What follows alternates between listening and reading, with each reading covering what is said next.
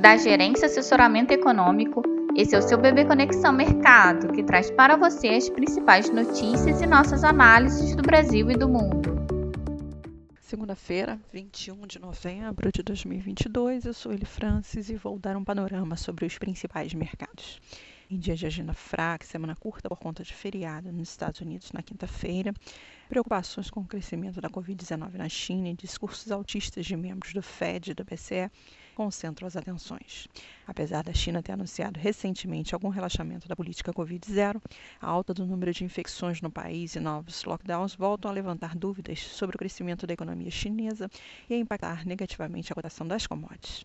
Para as bolsas, além da preocupação com a demanda chinesa, dirigentes dos bancos centrais reforçando que o aperto monetário continuará, ainda que em ritmo de altas de juros menores, tira o fôlego dos investidores que também aguardam pela ata das últimas reuniões de política monetária do Fed e do BCE, que serão divulgadas nesta semana. Nesse contexto, a perspectiva para as taxas dos Treasuries e para o dólar é de alta na sessão. Em suma, esperamos um dólar mais forte frente às principais moedas e emergentes, taxa dos Treasuries em alta, bolsas em queda e commodities em queda. No Brasil, os ativos devem seguir atentos ao exterior, os investidores avaliando as recentes falas de dirigentes do FED e do BCE, enquanto aguardam pela divulgação da ata do FONC na próxima quarta-feira, mas sem perder de vista o avanço da Covid-19 na China.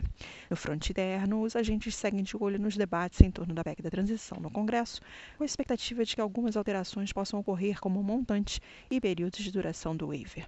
No mais, a participação do presidente da Câmara, Arthur Lira, em evento em São Paulo, será monitorada hoje e também está prevista a entrega do relatório do projeto de lei orçamentária anual de 2023 à Comissão Mista do Orçamento da Câmara.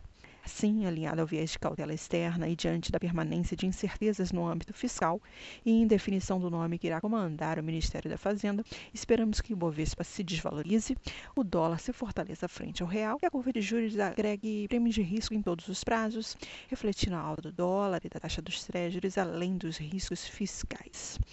Bem, um bom dia a todos e bons negócios. Por fim, lembramos que essas informações refletem somente expectativas e por isso a instituição não se responsabiliza por eventuais perdas financeiras.